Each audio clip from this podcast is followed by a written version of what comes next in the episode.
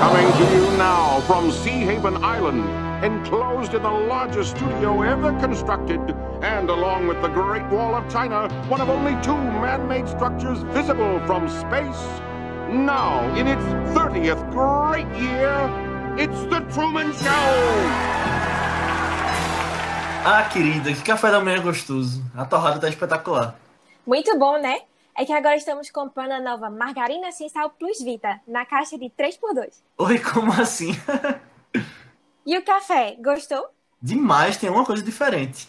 É o creme de caramelo Milky Way, disponível nas melhores supermercados. Sabia que você ia gostar, meu bem. É, ok, estranho. Eu vou saindo, tá? Senão me atraso pro trabalho.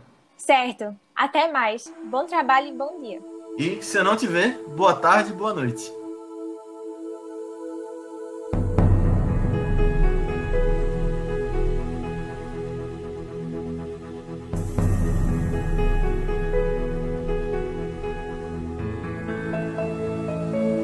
Fala galera, bem-vindos a mais um Vice, nosso podcast semanal de recomendação de filmes. Eu sou Leonardo Buquerque, estou aqui com a Aninha Guimarães, Oi, gente. Matheus Cavalcante, E aí, e aí? e hoje a gente tem a presença de uma pessoa nova no programa, uma convidada para estar na edição de hoje com a gente, Luísa Abá. Oi, gente, tudo bom?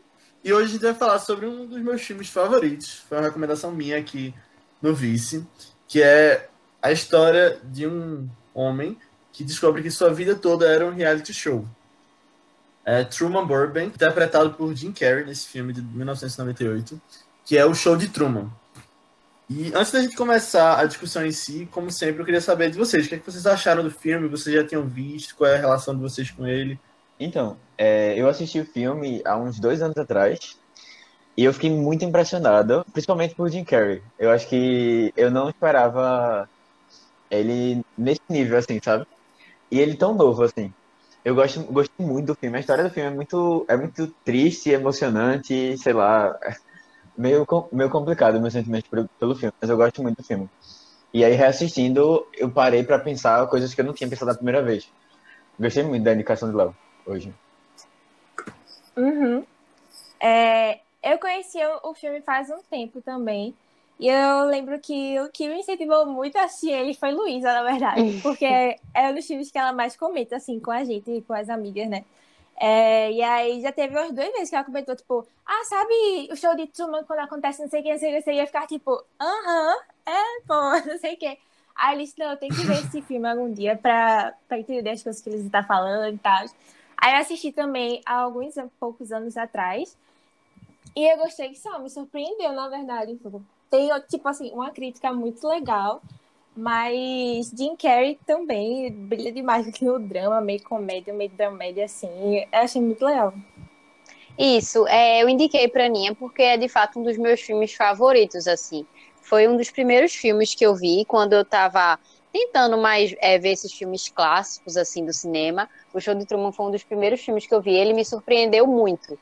Porque eu sinto que ele tem uma reflexão muito poderosa. O Jim Carrey tá completamente diferente do que a gente espera dele, do que a gente vê dele, sei lá, num Grinch da vida. Ele tá completamente diferente. E aí isso me surpreendeu positivamente. Assim, eu gostei. É um dos meus filmes favoritos. Eu assisti a primeira vez faz alguns anos já. Aí eu lembro que eu já vi ele partes, assim, que ele passa muito em, em canais de, de TV, de, de filme, ele passa muito. Aí eu já vi algumas partes e agora eu assisti ele novamente. Eu achei que assistir novamente é muito legal, que você até pega algumas coisas que antes você não pegava logo no início. É verdade, eu concordo com vocês plenamente quando vocês falam isso. Primeiro Matheus e agora tu, com relação a assistir novamente, né? Eu vi esse filme quando eu era muito pequeno, eu era criança ainda e, tipo, cresci. Eu nem lembro quando foi, mas eu cresci, tipo, gostando pra caramba. E agora, revendo, eu não lembrava de alguns detalhes, mas eu fui percebendo várias coisas também muito, muito legais, né? tanto de metáfora quanto de referências como um todo, assim, com a mensagem do filme. É muito, é muito legal. Eu gosto Uhum. demais também. E Jim Carrey também tá impecável. Pra mim, ele tá no melhor da carreira dele aqui. A gente pode até falar um pouquinho mais detalhado depois, mas concordo plenamente que ele tá sensacional. E só pra gente começar com uma curiosidade, vocês perceberam que o nome dele é Truman Burbank? Vocês percebem alguma coisa nesse sobrenome dele? Um Não. sobrenome, não. É, Também eu, não. sei, eu sei que tem no nome dele também, no, no prenome, né? Mas Uhum. Burbank é uma cidade na Califórnia, que é onde ficam os estúdios da Warner, da Disney. E muita gente da indústria cinematográfica mora lá. Então tem essa coisa, né? Ah. De set, de filmagem, Hollywood e tal. Ah, Uhum. que onda. Sabia não. É. Que massa. É, faz sentido. Já que ele foi adotado por uma. é, Por um canal de Emissora, uma né? emissora, é. Uhum. Uhum. É, Léo, essa, essa tua indicação foi muito boa, porque a gente, quando for lançar esse podcast, provavelmente já vai ter acabado o Big Brother. Mas, mas Uhum. enquanto a gente tá gravando, tá no auge do Big Brother. E assim, É pô, é, foi muito, deu um, assim, um match muito legal no, no time, assim, dos dois. E você faz umas comparações, assim, com os reality shows que são, são feitos hoje, e esse que foi feito pro filme. É, e assim, você percebe algumas coisas, assim, que pelo menos me fez um pouco parar pra ver se reavaliar essa minha relação com, pelo menos, com o Big Brother, assim, eu com os reality shows, sabe? De, Aham. é, do entreteni- entretenimento em função da, é, da vida das outras pessoas. E, tipo, você montar roteiro, você montar provas para fazer com que as pessoas elas passem por isso e você se entreter, sabe? Inclusive, Matheus, tu falou que é o ápice do BBB, mas foi literalmente, quantitativamente, o ápice do BBB, né? Que foi o maior paredão de todos os tempos ontem. Uhum. 1,5 bilhão de, de votos. Eu votei, acho que a maioria que votou também, não sei, Luísa e. Aninha, acho que não, sim. que ela falou que não, não assistia, mas. É. Mas Luísa, oxi, o, Insta- o Instagram de Luísa Stories ela postando, fazendo campanha pra galera voltar. É, é porque é, eu acho que ele tem muito do que o show de Truman tem. Como são pessoas reais, como assim, né? Óbvio que eles estão dentro de um programa que tem várias. que o próprio Big Brother coloca várias joguinho da discórdia para o pessoal brigar e para ter conteúdo, mas ainda assim, né, tem aquele apelo de ser algo real, genuíno. E aí termina que, gente- que as pessoas se envolvem mesmo, entendeu? Tipo, eu mesma, como a Aninha falou ontem, eu tava louca votando, pedindo para todo mundo votar, assim, de. Acho que eu votei mais de 3 mil vezes Meu na Deus pessoa que céu. eu queria, porque para mim, tipo, era. Ele transcendia só o fato de ser entretenimento, sabe? Era algo de tipo de pessoa. Teve muita gente que conectou com ideologia, então, e aí virou, enfim, uma loucura. É, eu votei também, mas eu acho que o pessoal perdeu um pouquinho da noção quando tava brigando, sabe? Mas foi interessante, foi, uma, Uhum. foi uma coisa legal de se, de se participar. A parte da história, né, que a gente vai, vai dizer que tava lá. Sim, sim. Mas o que eu acho legal com relação a, a esse filme, diferente de, dos reality shows da vida real, é que uma coisa que eu percebo é que automaticamente, quando a gente sabe que tem uma câmera filmando, independente de ser um reality show ou não, eu acho que as reações não são tão naturais assim, sabe? No Big Brother, por exemplo, é, você vê que algumas coisas são feitas porque sabem que tem a câmera ali, as pessoas falam sozinhas e tal, e elas tentam se comportar de uma maneira que, que não é o natural. Eu acho que aqui, quando eles colocam Truman vivendo a vida dele sem saber, é o que mostra que é natural, sabe? Que eu acho que nenhum reality show da vida real consegue. Assim, Léo, eu acho que é, eu entendi teu ponto, mas assim, eu acho que é difícil você ter uma pessoa que consegue sustentar durante três meses é, uma atuação, sabe? Mesmo que tendo com câmera sabendo disso e tal. E eu acho que é muito por isso que é, a galera ficou muito motivada a votar e a tirar algumas pessoas do, do Big Brother, no caso. É, e aí, assim, isso eu, eu acho isso parecido com que com o do filme. A questão de você é, acabar sendo real é, em alguns momentos, tipo, na maior parte do tempo. E aí você, caramba, todo mundo vendo seus defeitos, suas qualidades. E isso é muito no filme. Eu fiquei, caramba, eu, eu não sei se eu. Eu não sei se eu conseguiria, né? É um negócio muito complicado você. Todo mundo vendo tudo que você faz. Mas tu não saberia. Uhum. Não, mas, ma- É. mas assim, nem, eu não sei nem, nem. Pô, a galera que trabalha lá também, eu fiquei muito. É, assim, eu pe- pensei muito sobre as pessoas que trabalham lá juntos com eles. É que eles estão o tempo todo, a vida deles foi, foi feita praticamente lá, tá ligado? E assim, ao público, pro público, pô, eu não sei se eu assisti, conseguiria assistir uma coisa dessa, assim, tão, tão crua, sabe? Uhum. Não sei vocês, se vocês pensaram nisso. Uma coisa que eu gosto muito, acho tão engraçada, é, um pouquinho com relação a isso também, são o, o merchandising, na parte que eles Ah, que aparece, tipo, tanto a mulher fazendo propaganda sim. quanto aqueles dois Sim. caras que, que, que colocam ele na parede, assim, acho muito engraçado. Uhum. E, é- e eu acho que eles fazem algo bem forçado, entre aspas, para realmente parecer que, que, tipo, que é uma propaganda, que. Enfim, Uhum. para deixar bem claro isso, e até cômico. Aham. E, e, tipo, é, eu, eu fiquei pensando assim, aquela mulher parecia tão artificial, né? É, sempre tão feliz, assim, sempre tentando ser tão pra cima. Eu fiquei com muita pena do, do Jim Carrey, do personagem de Jim Carrey, do Truman. Com ela lá, com o tempo todo Ah, em cima, assim. E, é, sei lá, não dava muito. Não tinha muita empatia, sabe, por ela. Eu não tinha, eu não consegui ter muita empatia por ela, não, no filme. E as propagandas que ela fazia era uma coisa tão descarada, assim, né? Eu fiquei, pô, caramba, como é que a pessoa não. É muito não bom. se tocou nesse assunto? É, muito bom. Mas uma das melhores partes do Mas filme. tinha outras. Mas tinha outras propagandas que eram descaradas também. Tipo, o amigo dele falando da Não, com cerveja. certeza. Mas o amigo dele, é porque o amigo dele, ele era mais, mais normal, assim. A esposa dele era muito, assim, sorridente. Sabe aquela... Parece aquelas, Uhum. tipo, personagens, assim, que você vê de, de tanto de propaganda como, sei lá, de, de, de filmes, assim, da, da década de 50, 40. Que são aquelas mulheres perfeitas, sabe? Que fazem... Tá sempre tudo muito certinho. Acorda cedo, vai trabalhar, sabe? Uhum. Faz tudo bem... bem Mas eu acho que a própria, mas eu acho que a própria ambientação do filme é baseada nisso aí, sabe? Naqueles aqueles retratos de pin-up, aquelas cidades, tal, de cartão postal, nas tanto nas casas quanto na rua, ela, os vestimentos, eu acho que é muito disso. É, eu sinto que eles tentavam deixar tudo o mais perfeito possível para Truman, para ele não querer procurar outra coisa, entendeu? Sei lá, outro amor, outra outra vida. Eles sempre tentavam fazer o mais perfeito possível. E aí, tipo, a mulher era uma parte dessa dessa realidade perfeita, e eu sinto que era assim, onde eles mais forçavam para ela ser o exemplo de mulher perfeita, sorridente, feliz.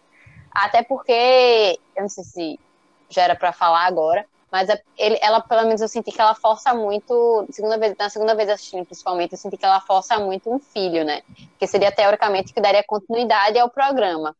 Isso. E aí, por isso que eu acho que força tanto nesse, nesse estereótipo dela, de ser, ah, mãe- que seria no futuramente a mãe perfeita, enfim.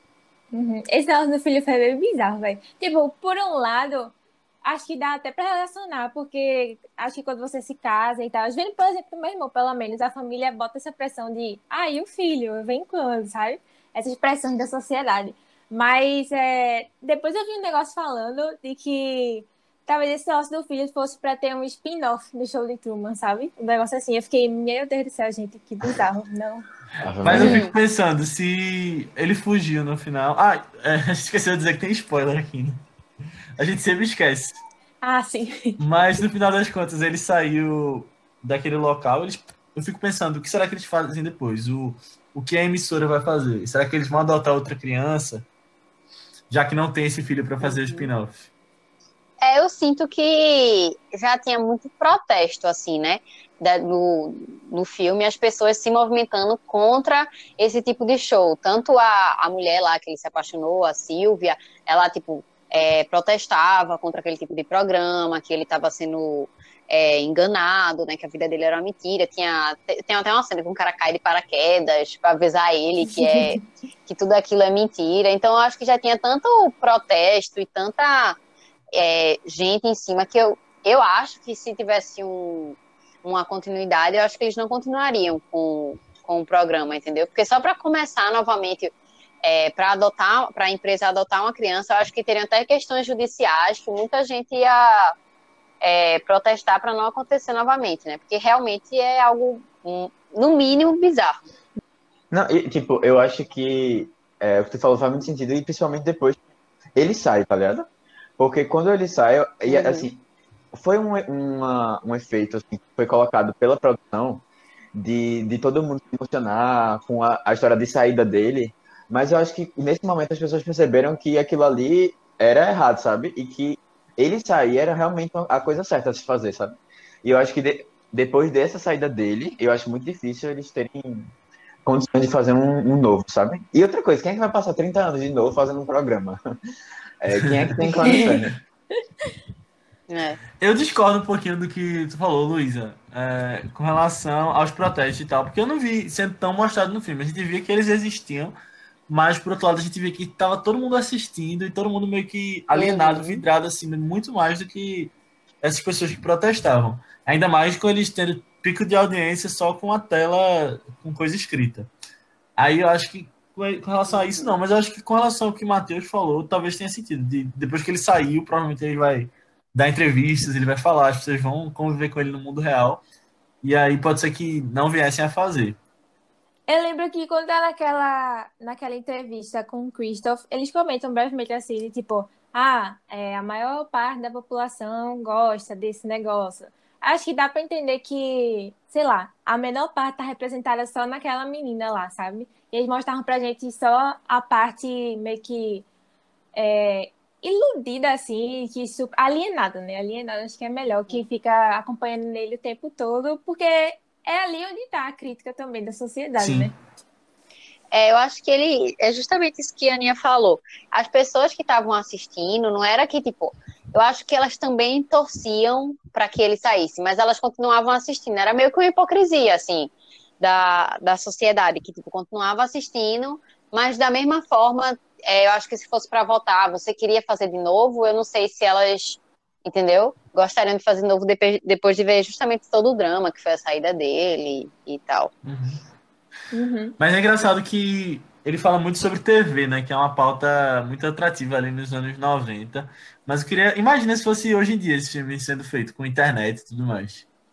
Tipo, tu acha que faria sucesso, é isso que eu dizer? Não, eu tô, eu tô indagando como será que seria feito. Eu acho que a gente tem algumas produções hoje em dia que estão nesse caminho, sabe? Tipo, Black Mirror faz muito sucesso e ela, ele tenta pegar essas coisas assim, tenta imaginar como seria o mundo com algumas. Que, querendo ou não, é, o Show de Truman é um filme de ficção, né?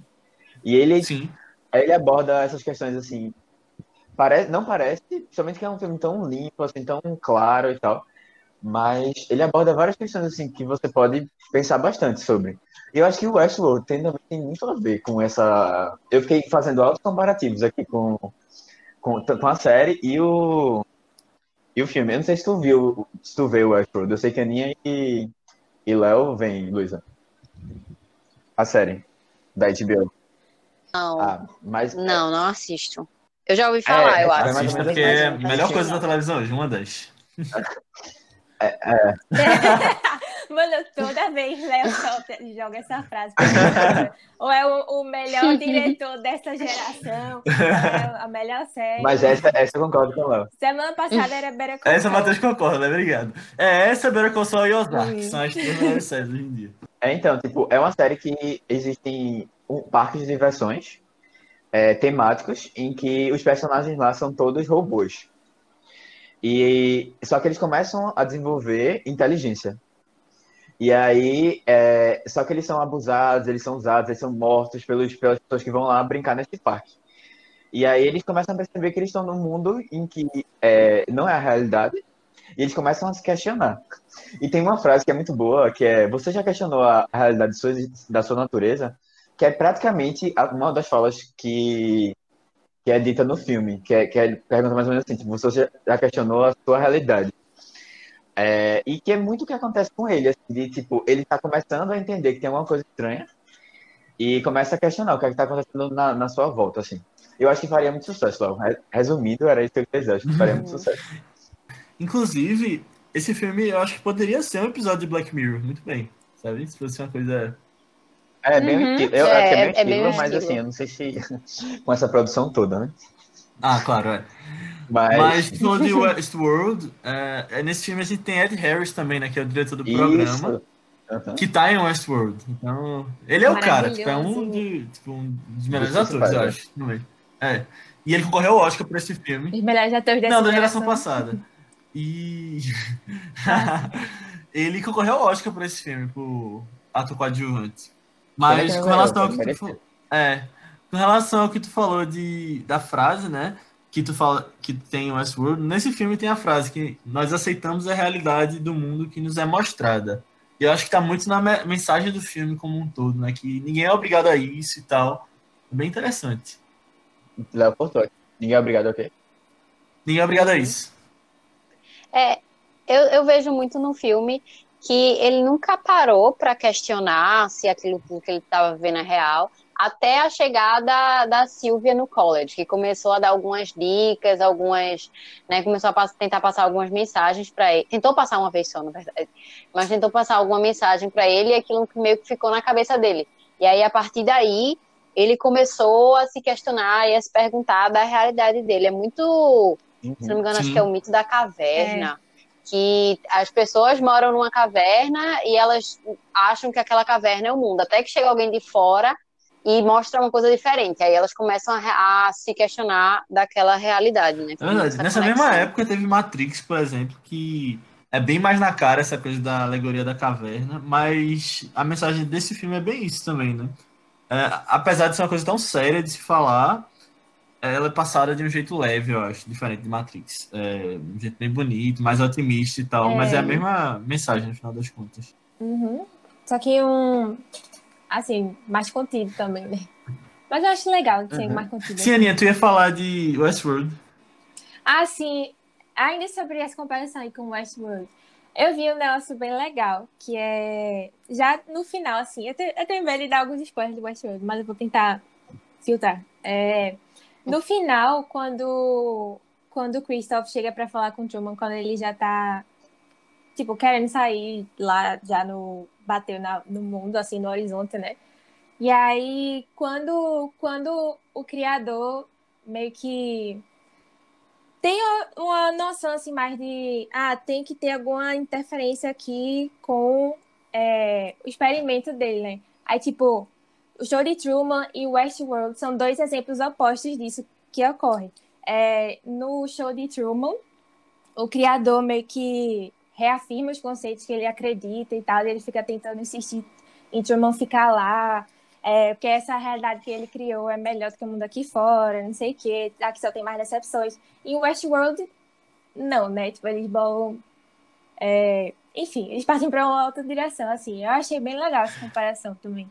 Eu só fui associar mais é. aí. No Westworld, na verdade, eu vou tentar não entrar em spoilers aqui também, mas você tem um criador que queria que uma pessoa ficasse.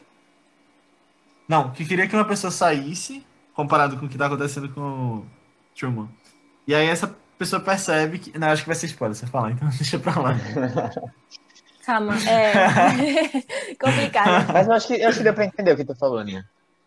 Agora, uhum. eu, vou, eu vou perguntar um negócio pra Luiz. Ela falou é, que ela percebeu que o filme, na verdade, que o Truman, ele deu uma virada, assim, e começou a questionar a realidade em que ele vivia a partir do momento que a menina deu os indícios. Tu acha que se ela não tivesse aparecido, ele ia ter essa percepção? É uma pergunta difícil, porque na verdade o filme começa depois e aí depois volta para essa época que no college, né, na faculdade, que ele conheceu ela e que ela deu essas dicas a ele. É, eu não sei se ele teria essa percepção. Eu acho que se. É porque, eventualmente, em 60, sei lá, vamos supor que fosse até os 60 anos dele, sei lá. Em 60 anos de programa, eventualmente, alguma falha dessas ia acontecer, entendeu? Teve posteriormente a questão do pai, teve a, a questão de que, às vezes, trocava o sinal, aí ele ouvia umas coisas que era como se fosse dos bastidores, do rádio dos bastidores, da, do pessoal que que estava controlando tudo ali. Então, eu acho que eventualmente alguma falha ia acontecer e ele iria notar e ia começar a ir atrás disso, entendeu? Porque desde pequeno mostra que ele sempre foi uma pessoa assim, curiosa, que sempre quis explorar. E mesmo a série tentando conter esse espírito dele ao máximo, ele ainda não, não acabou, entendeu? Com, com essa esse traço da personalidade dele, assim. É. Aí eu acho que em algum momento ele iria seguir alguma pista aí de alguma falha que iria acontecer. É, foi com Silvia no, quando ele estava na faculdade, mas também a gente tem que entender que tipo, na faculdade era um momento que ele estava começando a amadurecer, que ele estava, é, enfim, percebendo umas coisas que antes ele não percebia. Então pode ter sido a junção tanto da óbvia do aparecimento da Silvia e falando lá as coisas, quanto o amadurecimento dele de conseguir perceber sabe, esses sinais que ele não, não percebia antes quando ele era apenas tipo criança, adolescente. É, tanto que quando ele era criança, é, um cara de fora chegou com um presente disso, né? na TV e ele lá. Mas ele era bebê, acho. Foi. É criancinha, criancinha, assim. Toddler, né, que chama em inglês. É, eu sei lá, às vezes, eu não sei. É porque eu fico pensando assim, realmente aconteceram várias coisas estranhas com ele. É de tipo, há uma luz caindo do, no- do nada, assim, né? Na rua. Ou a chuva, né, sendo, sendo Uhum. nele, assim, só nele. É muito legal aquilo, né. É, aí eu fico pensando assim, se tipo, às vezes, sei lá, às vezes acontece algumas Uhum. coisas estranhas, assim, que a gente fica. Umas coincidências, assim, que a gente fica meio assustado. É, eu acho que teria. Eu acho que teriam que ser várias, assim, pra pessoa se tocar de que, eita, essa realidade que eu tô vendo aqui é uma coisa estranha. Mas eu acho que realmente faz sentido mesmo. Ele, no final, ele, ele descobriu, Uhum. depois que ele já amadureceu. E até porque também ele já estava muito contido. E ele estava sentindo falta de, de conhecer outras coisas, sabe? De, de se aventurar, assim. De ter essa, ele estava com esse espírito de saída, assim, do lugar que ele estava. E eu acho que é, quanto mais ele fosse, é, quanto mais ele estivesse sendo contido, mais essas coisas iam acontecer, mais ele ia perceber, acho que iam virar uma bola de neve, sabe? Realmente. É verdade. E quando tu fala, Uhum. Matheus, dessa questão de, das coisas estranhas acontecendo, as coincidências, a gente fica pensando, né? É, Imagina se a vida da gente fosse assim. Se a gente descobrisse depois. Real. Pode ser que seja, né? O planeta. Não tem como Uma a gente Matrix, saber. né? Uma Matrix, nunca vamos saber. É. Nem é bom ficar É. pensando muito nisso. Mas o filme faz pensar. Será que essas coisas não acontecem e a gente só ignora? Mas eu acho engraçado também uma outra coisa que o filme faz pensar, que é o acaso de algumas situações acontecerem. Por exemplo, Truman ele vem de uma gestação indesejada, né? Eles falam. E eles escolheram ele, aquele bebê, porque coincidia com a estreia do programa. Mas imagina se não fosse para estrear ali, provavelmente aquele bebê ele teria uma vida completamente diferente, seria outra pessoa que estaria no, no programa. Acho, acho curioso ficar pensando nessas coisas, até sobre a vida mesmo, sabe? Uhum. Uhum. Tu falou e eu concordo, eu concordo, Léo. É, agora, tem, tem um momento em, é, no filme que ele começa a achar que ele tá controlando tudo que tá acontecendo, sabe? E Isso me lembrou muito Matrix, velho. De, de ele, sabe, ele parar A no meio bala. da rua e, tipo, parar o carro, tentar parar os carros, assim. De, de, sei lá, parece que ele se sentiu meio, meio, por um momento, assim, como se ele tivesse o poder das coisas, sabe? E realmente o mundo girasse ao redor dele. Ele não entendeu que era um reality show, sabe? Ele entendeu que, no começo, assim, pelo menos eu tive essa percepção. E aí É. isso me lembrou muito Matrix, de tipo, ó, agora que você tá começando a entender as coisas, é, agora você pode mudar, sabe? E aí ele tentou fazer o, o Neo da, de, de Matrix. Então eu achei massa isso. É, eu, eu acho bem interessante essa parte também, porque ele começa a ver que, tipo, ele faz, é, sei lá, ele tem uma parte que é depois que ele para o carro, tudinho, que ele, ba ele pega a pasta dele e bate assim na do cara e o cara não faz nada. Porque, tipo, ele é o principal, ele é o astro, então o cara não faz nada. Sendo que a Brigar com reação normal de uma pessoa seria, tipo, ah, e, enfim, e discutir, e perguntar, fazer alguma coisa. E o cara, tipo, não faz absolutamente nada. Ele, é muito engraçado quando ele começa a notar que é, tipo, as pessoas reagem diferente. E o sabe? sem fundo. Praticamente não reagem. Ah, é. É.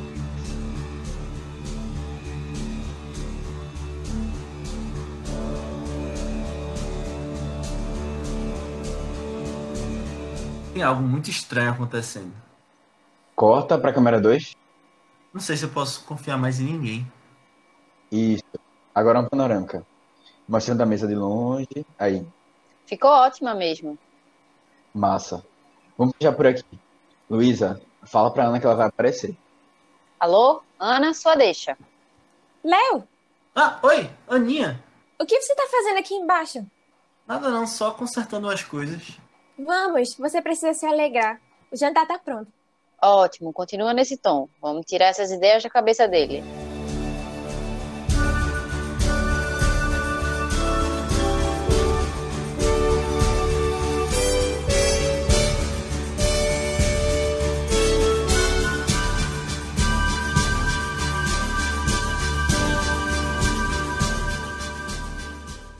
O diretor desse filme é Peter Weir. Ele já tinha tido uma carreira, ele já era mais velho, ele teve uma carreira maior antes desse filme, mas nessa época eu acho engraçado porque ele, tava, ele ficou meio que no auge da carreira dele. Ele é bem competente, estava trabalhando muito nessa, nessa época dos 90 e no início dos anos 2000 também. Fez muita coisa boa, fez Sociedade dos Poetas Mortos, fez esse filme e fez Mestre dos Mares também depois com o Crowe. E ele foi indicado para seis Oscars. Então é um cara bem respeitado na indústria. E nesse filme especificamente, com relação à direção, eu achei que ele usou uns detalhes bem interessantes. Não sei se vocês perceberam, tem umas vinhetas pretas em volta do vídeo, como se fosse a câmera do reality mesmo. E ele pensa como o editor do Uhum. programa pensaria, como o diretor do próprio programa. E tem uma coisa bem curiosa, que eu não tinha feito associação, mas depois eu, eu fui ver na internet umas, uns comentários com relação a isso, que é que ele usa lentes olho de peixe.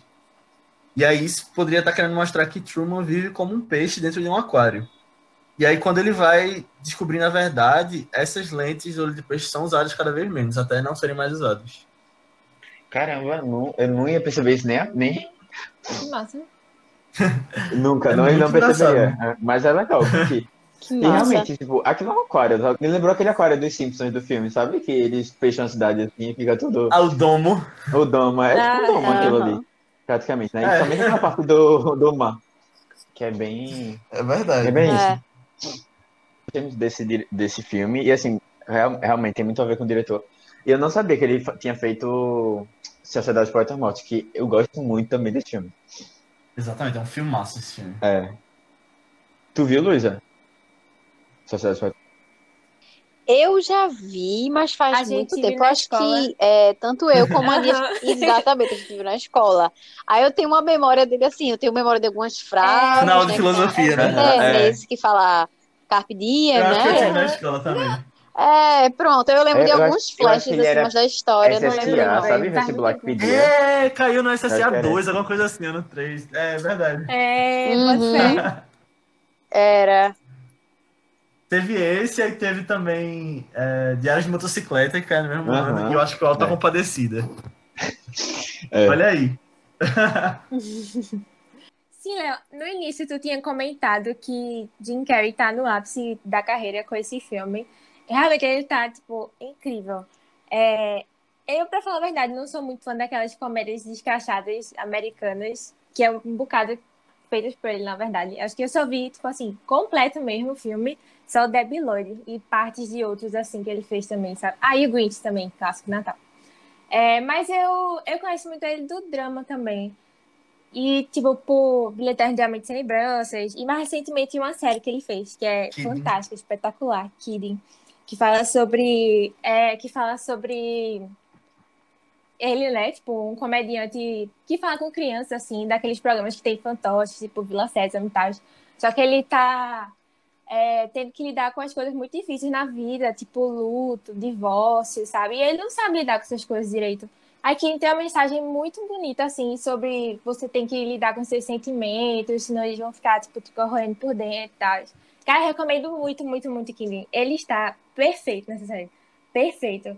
E aí eu acho que o show de Truman dá uma boa misturada, assim, de drama e comédia, sabe? Esses dois lados dele. dele. Porque ele tá, assim, totalmente sério, mas a situação que ele tá vivendo é séria e tem momentos tensos, mas ele ainda é, tipo, aquele Jim Carrey que faz caras e bocas, assim, bem descontraído. Não, com certeza, Aninha. É, ele é um cara incrível, eu acho. E nessa década de 90 ele tava como o, a estrela dos filmes de comédia, né? A estrela de Hollywood grande. Eu fico triste um pouquinho porque ele acabou entrando em depressão e tal, mas eu tô vendo que ele tá voltando, né, a aparecer. Essa série Kidding, ele fez um documentário.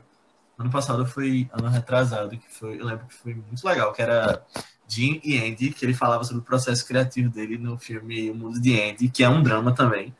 Mas eu discordo um pouquinho de tu quando tu fala que não gosta muito das comédias escrachadas dele. Porque, justamente nessa época do show de Truman, ele faz umas coisas muito legais. Tipo, o Máscara, Debbie Lloyd, o Mentiroso também, Ace Ventura. Ele tá, tipo, impecável. E tem muita coisa boa naquela época que, tipo, mesmo não sendo drama, mas eu considero pra caramba como filmes muito bons. O Pentelho também. Não, tipo, é, quando eu falei, eu não gosto de comédias escrachadas assim, não é, tipo, Não, especificamente de, claro. de Carrey. entendi. É meio que no geral, assim, eu nunca curti tanto. É porque ele é um É. grande símbolo disso, né? Mas teve algumas que eu vi, assim, com ele que eu, tipo, curti, tipo... O... É sim, Não, pera, é. sei se o Grinch é... Mas sei lá, eu acho que é porque... É, é mais ou menos, não? É meio que tem um drama ali dele Mas é um filme mais de comédia, Esse tipo, negócio. Esse filme Show de Truman mesmo, apesar de ser drama, eu acho que é uma comédia. É porque, também. é porque ele fica fazendo aquelas caras, né? É. Uhum. É uma dramédia, assim. Ele é, ele é bem dramédia. É, então, eu concordo. Eu confesso que eu conhecia Jim Carrey antes de, sei lá, há uns anos atrás, eu só conhecia ele pelas comédias, né? Máscara, Grinch. Grinch é um dos meus filmes, assim, favoritos também. Eu gosto muito. E aí eu vi, assim, relativamente perto, eu vi tanto o Brilho de Momento Sem Lembranças quanto o Show de Truman. E eu fiquei, meu Deus, como assim? É Jim Carrey, é o mesmo cara que é de Debbie Lloyd, entendeu? É muito surpreendente e até para ele como ator mesmo, como ele consegue é, fazer essa mudança, entendeu? De ser um, enfim, eu acho que Show de Truman nem tanto, mas Brilho, Brilho de um Momento Sem Lembranças, ele tem um pe o, o ator dele tem um peso muito forte, né? Ele é algo bem drama, assim, e aí é muito, é fantástico da, dele como ator conseguir fazer essa transição tão bem, de fazer tanto um filme de super comédia, bem besterol, É, na Até verdade, ele fez fazer um até filme filme de terror, né? Eu, eu não assisti, mas assim. tem um que é número 23, que, Ah, eu já vi. que dizem que é meio suspense, terror. Como é, É, Matheus, esse filme? Eu, eu não consegui terminar, não, porque eu achei meio. Muito ruim. Muito ruim. Mas. Tu, alguém ia falar alguma coisa? Não, eu só ia falar que esse de terror eu nunca vi. Mas que os outros, assim, eu tô dando uma olhada agora e, tipo, realmente eu já vi muitos dele Demais. e é engraçado É, como ele é É realmente assim, ator de versátil, né? comédia a gente Ele é subestima incrível. muito. É, eu acho que até por esse estereótipo assim, de comédia crachada e tal, que a gente está acostumado. Mas é, você tem muitos atores de comédia que são muito bons em drama. Né? A gente, a, a gente falou no, no Steve Carell mesmo, falou, Léo? Ou foi a Sim. minha? É, é um excelente ator de comédia, mas é, ele Ah, é foi muito Nick. bom em drama Foi, também. foi É, o próprio é, Robin É, Williams, que já faleceu, também era outro que era um puta ator de comédia, e, mas também conseguia fazer os dramas muito bem, muito bem. E assim, nesse filme específico, é, eu, eu não sei o que aconteceu, mas assim, eu fiquei muito, muito impressionado com ele, porque ele realmente tem os trejeitos dele de comédia ainda tão presentes aí, mas, sei lá, ele consegue passar alguma coisa no filme que, sei lá, eu fiquei interessado, eu acho, eu entendi porque as pessoas estavam interessadas em conhecer a vida dele, sabe? Porque, lá, o jeito dele era um jeito cativante, sabe? Na minha opinião, isso que tu falou de um ator ser de comédia, eu acho que é muito porque a comédia em si, eu acho que é um dos gêneros mais difíceis de você saber fazer direito, sabe? Fazer rir é muito complicado, tipo, tanto de, com relação a escrever, quanto com relação a atuar e passar essa, a comédia em si, sabe? Eu acho que tem muito comediante aí que, tipo, são artistas sensacionais e muitas vezes nem são dados tanto crédito assim para eles. Um outro exemplo entre os que tu citou aí é o para quem já viu Mad Men, é o John Hamm, Don Draper da série, porque ele começou na comédia e tipo ele faz o Don Uhum, Draper que é um cara tipo, completamente diferente, uma pessoa que você despreza na série, mas que por outro lado você admira por outras coisas e tipo passa um drama do caramba e ele quando você vê ele fazendo comédia é incrível também. Uhum. É. Eu, Peraí. só um PS, eu amo essa série, é, Mad Men, é uma das minhas séries favoritas, e é muito engraçado, realmente, que ele é um... Eu nunca vi outras atuações de John Hamm, Uhum. mas é, na série ele é um personagem muito complexo, né? Tipo, Ele tem altos e Procura baixos, aquela série e. Wet Hot American Summer, ele faz e tá muito bem. É de comédia com ele. Ele tá. tem- Uhum. Vou procurar. é, Ele já fez pontas. Eu lembro dele em Parks and Recreation também. Ele fez um episódio bem, assim, bem, sei lá, cinco minutos num episódio da sétima temporada, mas eu fiquei, meu Deus, o cara de Madman, o que É. ele tá fazendo aqui? Eu acho que ele é um cara que muito subestimado, faz sabe? Porque assim, ele já tá mais velho, né? Ele deve estar 40 e pouco, quase 50. E eu gostaria de ver muito mais ele em filmes maiores. E eu acho que ele, tipo, ficou muito na televisão, tipo, fez Mad Men, ganhou muitos prêmios, mas tipo, você não vê ele em tanto filme agora, né? Acho, acho que ele merecia mais. Uhum, verdade. Mas ele vai estar em Top Gun 2, pelo que eu tô vendo aqui, esse ano. Não só Jim Carrey, mas esse filme é cheio de atuações muito boas também, né? A gente citou Ed Harris, que acho que tá impecável, mas tem uma pessoa que eu quero citar também, que é a esposa dele, que, assim, eu, eu gosto muito dessa atriz, Laura Linney, mas o que me surpreendeu foi porque eu não lembrava que era com ela esse filme, e aí quando eu vi, eu achei muito engraçado que ela tá fazendo Ozark agora, a série que eu tô assistindo. E ver ela bem novinha, bem. É interessante, sabe? Quando você vê uma pessoa assim e fala, ah, caramba, eu vi aquela outra coisa. Mas ela tá muito bem. É. Mas ela faz um monte de filme também, já correu a Oscar e tal, mas eu só não lembrava que ela tava nesse. É, Eu gosto muito também, sabe de quem? Do amigo dele. Sim, Porque você percebe que ele é, tem uma relação que vai mais vai além do que só é, o que o programa pede, sabe? Tipo, você percebe trabalho, né? que, é do que só o trabalho, sabe? Você percebe que ele tem uma, uma amizade assim. E muito também porque pelo que ele falou no filme, eles se conhecem desde sete anos, né? Então, querendo ou não, Ah, é verdade. vivendo quase todo dia juntos, assim, eu acho que cria né, essa amizade. Mas é, eu gostei muito, assim, ele passou essa- toda essa ideia, assim. Pelo menos eu, eu, eu Eu não. Eu não senti tanto isso, não, sabia? não senti isso, não. Não sei, é porque eu acho que desde que eu descobri que aquele discurso massa que ele tava falando, na verdade, tava sendo soprado no ouvido dele por Ed Harris, cara, desiludiu essa amizade mim? Desiludiu. Eu lembro desse discurso, eu acho que foi quando eles estavam na praia bebendo, Foi, acho que ele isso. viu o pai Uhum. dele, O acho pai que foi chega esse assim que de- tu tá falando, né? É. Pronto, aí, aí eu lembro, assim, né, pelo menos essa foi a minha percepção, que o diretor falava, e assim, eu, eu, lembro, diz- eu lembro exatamente que o diretor falava, ah, eu nunca mentiria pra você, e aí ele repetia, né, eu nunca mentiria pra você, sendo que ele Uhum. falava, pelo menos, É, eu senti que ele falava com um pesar, sabe, com uma certa dozinha de, putz, não queria estar falando isso, mas eu tô falando porque, enfim, ele obviamente coloca o trabalho dele em primeiro lugar do que Truman. Mas eu sinto que ele sabe que ele É, se sente, de certa forma, pensando. mal fazendo De aquilo. que ele, é, ele tem essa, essa relação mesmo, mesmo com o trabalho e tal. E tanto é que ele, ele tá triste, assim, no- com a história, sabe? Ele, ele tem uma empatia com o amigo, sabe? Pelo menos eu senti isso. Foi, eu, Eu também. senti também. É, deixa eu perguntar uma coisa, só pra viajar um pouquinho. Vocês acham que, tipo, uma série assim, tirando a parte ética que, né, proibiria uma série dessa de existir, uma série não, um, um, um reality show desse. Mas vocês acham que funcionaria um reality show é, da vida de uma pessoa, assim, uma vida normal de uma pessoa? Vocês acham que daria audiência? Eu fiquei pensando isso, se eu gostaria de ver isso. Ah, eu acho que daria, sim. Tem reality show de tudo agora. Mas, pô, eu fiquei, caramba, as pessoas vão, vão ver exatamente o que elas fazem no dia a dia. Isso é interessante. Eu acho que assim, nos reality shows, normalmente, eles colocam, tipo, uma coisa interessante assim, da vida das pessoas. Por exemplo, minha mãe vê um reality que eu gosto muito, que é os Busbys. Minha é mãe um casal um reality, que, eu gosto muito. Que são quíntuplas, são gêmeos. Mas é Amo. a vida do dia a dia delas, sabe? Aí vão brincar, vão fazer um Uhum. cruzeiro e tal. E, e as pessoas se interessam por assistir. Mas tem essa questão de, tipo, serem cinco gêmeas.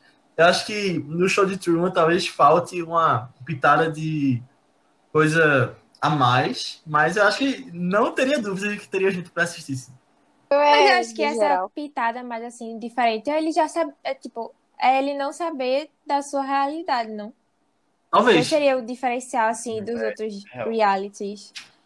É, é, porque, é exatamente isso que a Aninha falou. Ele não sabe que tem, tipo, os Buzzfeed mesmo, É quando eles vão, enfim, fazer, eles sabem que tem alguém filmando, eles sabem que é, não é o dia inteiro deles, né? Tipo, pelo que eu vi, é, eu lembro até que ficava, ah, não sei quantos dias ao ar, porque tipo, não parava nunca. Os, é, os Busbys, como Keeping Up the Kardashians e tantas outras, tanto, tanto outros realities, Isso é entre verdade. aspas, eles têm hora pra começar, tem hora pra acabar, tem Uhum. certas coisas que, né, devem ser encenadas ali e tal. E, tipo, o do Truman, pelo menos o personagem dele, ele é bem real, assim. Sendo que eu acho que em algum momento entraria realmente no cotidiano, entendeu? A não ser que o diretor ficasse colocando coisas para acontecer. Se colocasse, sei lá, um novo romance, se colocasse uma nova amizade, se ele fosse jogando para fazer daquilo uma vida assim, com acontecimentos, porque se fosse só rotina dia a dia, eu acho que em alguma hora não ia ter Uhum. audiência Mas eu suficiente acho que para manter a produção, Não, que é um ele- Porque tem programa hora que ele fala, inclusive nós estamos pensando no próximo romance pra ele e tal. Não, mas ele fazia isso pra ter audiência, porque, tipo, eu, acho que É. dizendo aí, Uhum. tipo, É, se fosse só a rotina assim normal mesmo dele, na vivendo numa cidade e tal, assim, não ia trazer muito engajamento assim do público. Não, mas eu acho que, assim, todas as pessoas têm os momentos mais interessantes, assim, na vida também, Uhum. sabe? Só que como o Truman não tinha oportunidades pra isso, né, já que ele vivia recluso, o cara era obrigado a criar elas. Mas, tipo, esse negócio de, ah, é, conheci outra pessoa aqui, comecei a paquera, não sei o quê. Ou então, ah, estou com estresse por causa não sei o quê, estou planejando a viagem. E são coisas, sei lá, um pouco mais interessantes, assim, do dia a dia, né? Mas acho que, assim, o que prendeu muito a galera, acho que foram dois fatores. É, um deles é, tipo, eu vi isso mais representado no cara da banheira. E Truman, querendo ou não, era uma companhia para as pessoas mais solitárias, que nem o cara, assim, sabe? Tipo, era uma pessoa que, que sempre ia, assim, tá lá pra ele ficar vendo. E sei lá, acho que tira um pouco mais dessa. Tipo, qual é a necessidade do cara também? Ele tá dormindo na banheira, vendo o cara dormir também. Tipo, vendo É, né? e- Só, só é- uma companhia aqui, né? É isso que eu ia, eu ia até falar, né? Mas, Tipo, é, a gente. ah. é, qual, qual a razão? Eu acho que isso é uma crítica do filme, inclusive. Qual a razão de tipo, a gente tá, passar a vida da gente vendo a vida de outra pessoa e não vivendo a nossa, sabe? Que é muito, é muito que eu vi nos personagens Sim. lá, sabe? Que estão no mundo real, assim. Eles viviam tudo, tipo, não Aham. trabalhavam, não, sabe? Passavam a a noite vendo ele dormindo, sabe? Uma coisa assim, meio. Sabe um paralelo que eu faço?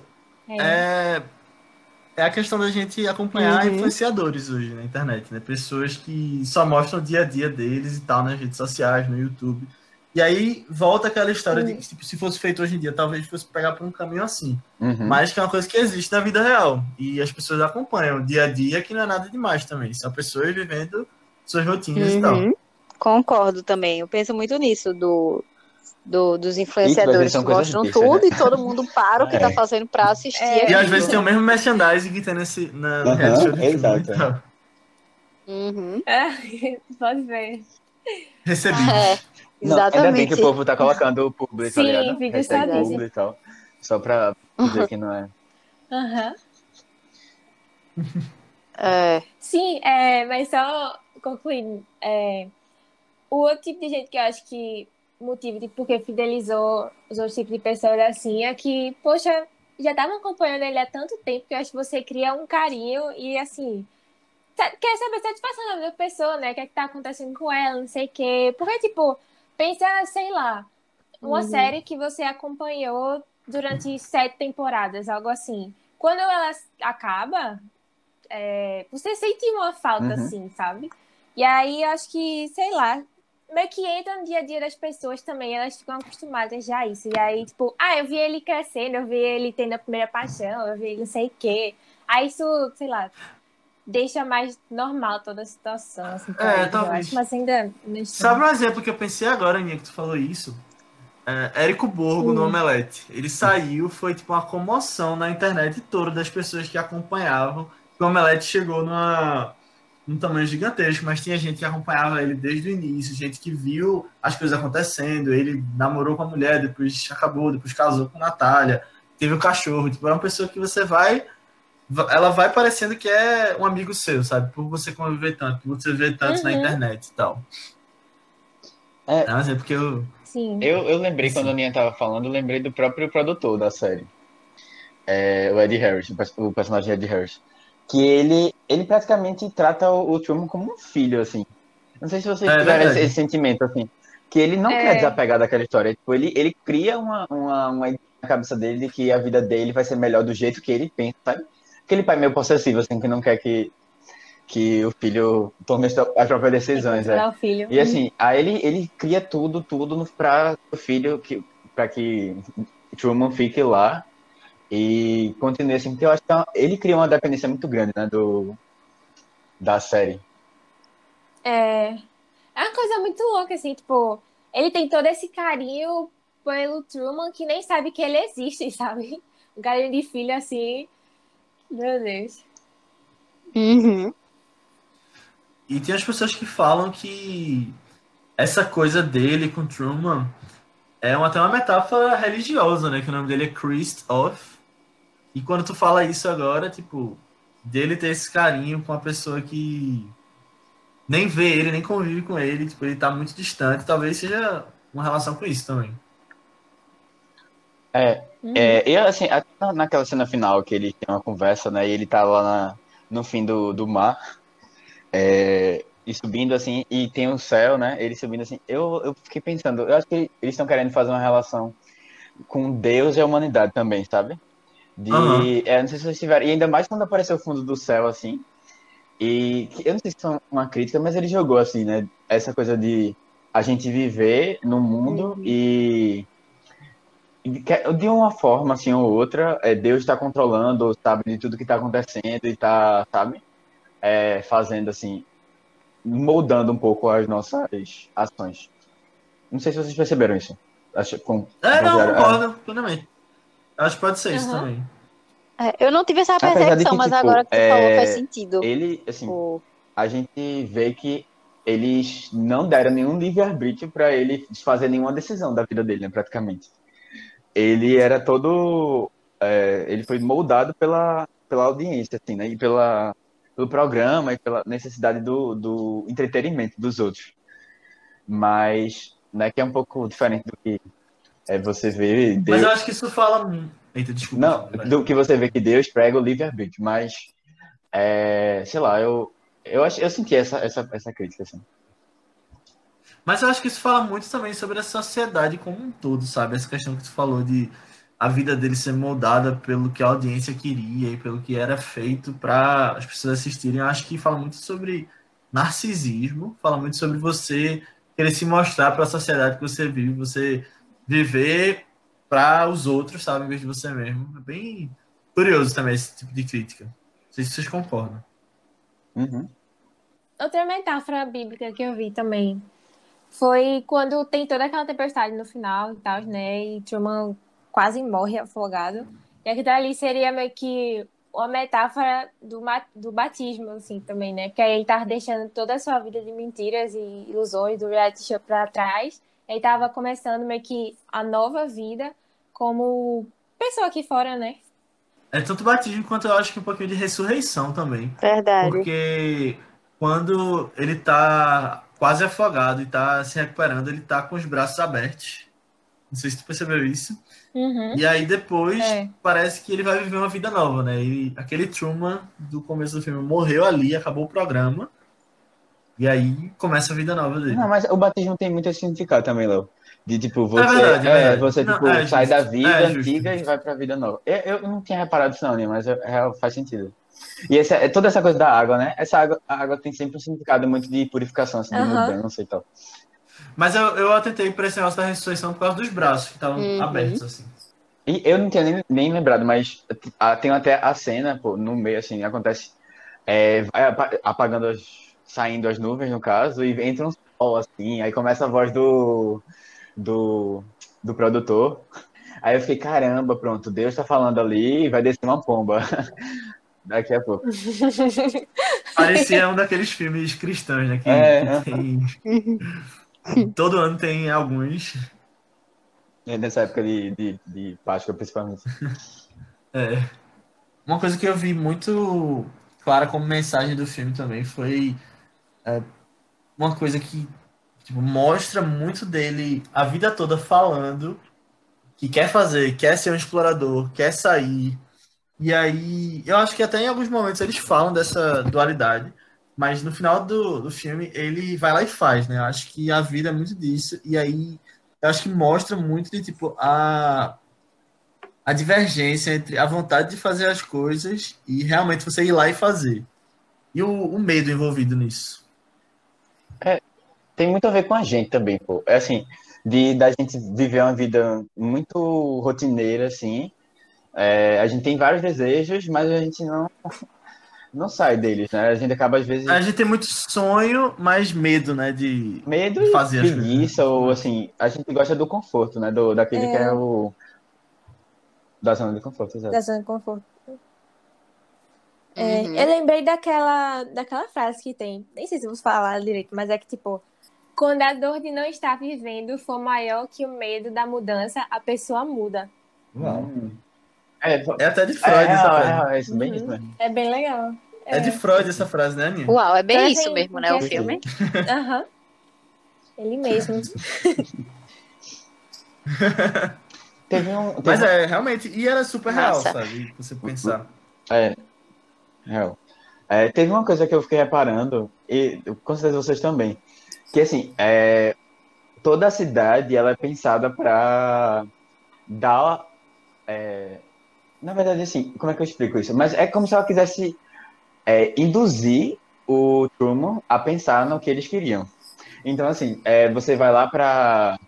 Pra, ele vai na agência de viagem tem lá, olha, é, acidentes de avião, aviões são muito perigosos, né? Você pode morrer viajando de avião, sabe? E essa- esses pequenos É. detalhes, assim, que, Uhum. vão, que vão aparecendo. E eu fiquei pensando muito assim, será que a gente também é muito influenciado e a gente não percebe? Por, por pequenas coisas Ah, que estão que estão acontecendo assim, né? Aham, eu acho. É, eu, eu não sei, isso, isso deve ter alguma coisa até, inclusive, Com Aninha, esse negócio subconsciente e tal. Já que tu conhece muito de Freud, talvez tu possa explicar. Mas é, é, eu acho que realmente é isso mesmo. Tipo, a gente acaba sendo influenciado muito e a gente não percebe. Não percebe, não percebe. Pelas pessoas que estão à nossa volta, pelas. sei lá, por, por, por tudo, assim. É verdade. E aí, quando a dor de permanecer na zona de conforto for maior que. a- Adaptando minha frase. Ah, é. Mas essa frase é ótima. É. Mas ela é bem, ela é bem, tipo, verdadeira. Eu acho que outra mensagem, assim, pelo menos que pra mim o filme passa, é que no final, bem no finalzinho, né, quando ele já saiu lá da água e tal, o diretor pega e fala pra ele, ah, que você tem tudo, você tem seus amigos, você tem uma esposa, você tem um trabalho estável, tipo, no mundo real não é assim, no mundo real tem guerra, tem, enfim, coisas que você não espera acontecer, acontecendo e tal, e, tipo, mesmo assim, mesmo sabendo que lá fora vai ter muito mais riscos, talvez até muito mais decepções do que no no reality show que ele tava vivendo, o Truman escolhe sair. E aí, tipo, pra mim a mensagem que passa é que é melhor você viver qualquer coisa, mesmo essa coisa sendo ruim, boa, mas que ela seja real, do que viver uma coisa ah, muito maravilhosa, mas que seja falsa, sabe? Tipo, e não precisa estar num reality show pra isso. Às vezes, sei lá, um exemplo, um relacionamento de amizade. Ah, não, é muito bom. Eu vou, sei lá, a gente, a gente se reúne e tal, não sei o quê, mas no fundo é um relacionamento de amizade falso. Então é melhor você viver um relacionamento de amizade verdadeiro, mesmo tendo briga, discussão, não sei o quê, do que ter, entendeu, um. um É, uma coisa o- falsa, assim, uma relação contas, falsa. Pelo menos eu que peguei mesmo muito o isso assim, programa filme. é, foi essa perfeição deles, sabe? Que eles buscavam, que não estava mais satisfazendo. E, é, e- e gerou tudo isso. Eu acho que concordo muito com o que tu falou. E, tipo, não adianta, né? Essa coisa assim, tudo muito bem pensado, tudo muito bem, é, sabe, é, estruturado, assim, é, tudo muito certinho. Que, assim, eu acho que isso deixa a vida muito monótona, assim. E ainda mais. é, a, a- todas as questões que estão na realidade, assim, elas acabam é, trazendo mais, uma, sei lá, trazendo uma diferença e eu acho que também uma empolgação, porque você vê que ele estava ficando uma pessoa muito, é, sei lá, muito neutra, assim. A, nada dele estava fazendo mais sentido, sabe? Que eu acho que também tem muito a ver com, com depressão. Eu não, eu não tinha parado para refletir isso antes, Aí talvez eu fale até alguma besteira, mas é dessa, daquele momento que você tá muito parado, assim, na sua vida, é, e você quer, quer, quer uma coisa nova, sabe? Quer uma coisa que lhe satisfaça. Eu concordo também plenamente contigo, Luiz. E eu queria até acrescentar uma coisa que é tipo, talvez isso aí queira dizer também que uh, é melhor você viver livre, independente do que seja, independente dos riscos, do que preso em alguma situação, por mais confortante que ela pareça. Né? Uhum. É, é justamente isso. Tanto, de, tanto do, da questão do, do verdadeiro e do que é falso, e disso também que tu acabou de falar, do, da questão de ser Eita, da liberdade, isso. Você tá livre. E é engraçado porque ele se considerava livre até que fatores novos entraram e ele percebeu que ele não era tão livre assim, né? Então, tipo, acho que aborda muito também esse conceito da liberdade relativa. Que é justamente a questão do você mito da caverna. que, que você não conhece falado. a sua liberdade, mais ou menos. Uhum. Mas aí eu fico pensando também, uh, se ele voltasse é. naquele momento, nunca que ele ia voltar, né? Porque imagina se ele voltasse a fazer o reality show já sabendo como é que seria para as pessoas que estão assistindo também. Ah, é, acho que ia perder a, a graça. Né? É, não, a partir dali tinha que ser para fora é. mesmo, não tinha mais volta. Esse filme, além disso tudo, ter toda essa mensagem por trás e tal, ele fez muito sucesso na época que ele saiu. Ele fez 264 milhões de dólares de bilheteria e eu acho que mudou algumas coisas com relação à percepção das pessoas. Tem algumas coisas que aconteceram por causa dele, né? É, tem um filme que saiu um ano depois, que assim, eu sei que um filme demora para ser produzido, mas ele pode muito bem ter sido influenciado também, que é um filme chamado Ed TV, com Matthew McConaughey, que tem basicamente o mesmo tema. Eu não assisti, mas eu sei mais ou menos como é. Que é um cara que ele se permite ser filmado no dia a dia, mas esse filme flopou. É diferente do show de Truman. É, eu não assisti, então não é recomendação esse daqui, mas é só para dizer que tem um tema parecido. E tem uma outra coisa que eu estava lendo, que eu achei muito interessante, eu não fazia ideia disso, mas que virou tema de pesquisa científica, o show de Truman. Tem um psiquiatra chamado Joel Gold, que uh, criou o termo ilusão do show de Truman para um sintoma de esquizofrenia em que o paciente acha que a vida dela é um reality show. Então isso existe, é uma doença. É, eu, tinha visto, eu tinha visto isso, eu fiquei meio impressionado também. Eu acho que é. ele eu não sei se é uma coisa. Eu, eu espero que não seja uma coisa tão comum. Mas é, é meio, meio estranho mesmo, assim, meio, né? Que, é, esquizofrenia, esquizofrenia já tem. Não, porque esquizofrenia ela já tem toda essa. É, sintomas assim, de a pessoa se sentir perseguida e tal. Ainda mais com, é. por um reality show. É meio específico, mas eu acho que, eu acho que essa coisa da pessoa ser filmada e estar tá sendo filmada, estão me observando, sabe? Faz assim. É verdade. Faz sentido para a doença, eu acho. E talvez isso até possa vir a crescer com a sociedade que a gente está vivendo hoje, né? Com celular, vigilância, a questão dos dados, todo mundo se observando também. Ou virar uma coisa mais normal, ou as pessoas terem mais problemas com relação a isso.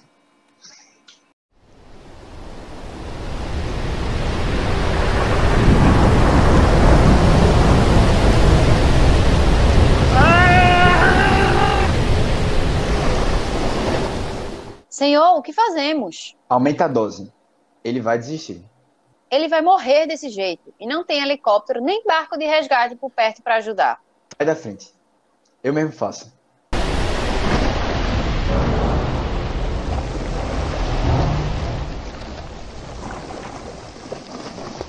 O que é aquilo? Meu Deus. Ele se mexeu.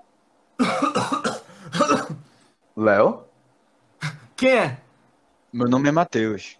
Eu sou diretor de um programa de TV. E quem sou eu? Você é a estrela. Fale alguma coisa. Você está ao vivo para um bilhão e meio de pessoas. Bom dia a todos. E caso não os veja, boa tarde e boa noite. Então é isso, galera. Falamos aqui sobre o show de Truman. Queria agradecer vocês por terem ouvido até aqui e pedir para que vocês indiquem para as pessoas ouvirem nosso podcast, assistirem o show de Truman e mande para uma pessoa que você acha que vai gostar do filme e da nossa discussão. Queria agradecer também a Luísa por ter participado aqui, sabe que você está muito convidado para voltar. Então, gente, foi uma experiência muito boa participar, eu gostei. Eu fiquei, como eu comentei, até um pouco tenso, não, não sabia o que falar, mas de fato é uma conversa, ela se desenrola, você alguém comenta de uma coisa, você lembra de outra, e aí segue a discussão. É, foi ótimo e se, é, quando tiver outro filme assim, que vocês, que principalmente a Aninha, né, saiba que eu gosto, pode me chamar, uhum. que vai ser uma honra participar novamente. E para entrar nessa discussão, pessoal, vocês podem vir falar com a gente no nosso grupo do Telegram, que é vicebr, procurando no Telegram. Luísa não tá lá, mas a Aninha vai colocar ela lá na discussão também. E a gente tá no, nas redes sociais também do Vice, como ViceBR, então você pode chegar com feedbacks, com indicações e falar com a gente e aumentar essa discussão para as redes sociais também, para além só daqui do podcast. E além disso, a gente tá também nas redes pessoais da gente. Matheus, qual é a tua? É Matheus com TH, BC23. Tanto no Twitter como no Instagram. Aninha? No Instagram eu tô como underline Aninha Guimarães e no Twitter como Marvelous MS Ana. Isso, Luiz, onde é que o pessoal pode te encontrar? É, eu não uso Twitter atualmente, só tô usando mesmo o Instagram. É L-U-A-B-A-T-H, Luabá. Boa, e eu tô como Léo Albuquerque, tanto no Twitter quanto no Instagram. E agora a Aninha vai falar um pouquinho sobre o filme da semana que vem. Então, esse filme, ele é bem polêmico, porque o grupo de realizadores dele, na verdade, é bem polêmico. Com, com essa polêmica em específica, tem várias críticas, teve todo um bafafá, assim, deles em relação a isso. Mas eu gosto muito, é um filme, é, acho que é dos meus comédias favoritos, assim, eu gosto da vibe dele. E não enxergo tanto pra esse lado. Mas, enfim, é sobre um cara, Brian, que vivia na Judéia na mesma época de Jesus, e aí ele era muito confundido com ele. Aí, tipo, achava que ele fazia milagres e coisas assim. E aí vai traçando muito um paralelo assim com a vida de Jesus também, só que formas de crítica, assim, também. Não ele, né? Os seguidores, mas enfim. É, o nome do filme é A Vida de Brian do clássico grupo de comédia Monty Python e ele está disponível lá na Netflix. Isso aí, pessoal. Então assistam que semana que vem a gente vai comentar. Tchau, até semana que vem. Tchau, tchau. Tchau. Tchau. In case I don't see you. Good afternoon, good evening and good night.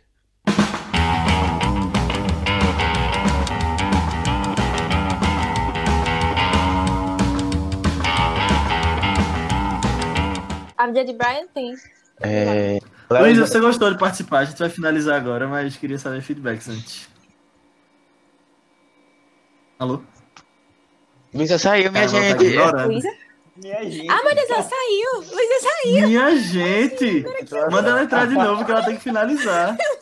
Ela achou que tinha acabado, foi? Não sei, pergunta a Ania. Não, não, é, caiu. Ela disse. Eita, chama ela de novo, aí. Que onda, Que onda. Ei, ei, ei. A gente tem que deixar essa parte final. Luísa? Luísa? Eu falando com ela numa boa aqui. Luísa foi pro Canadá, galera. ha ha ha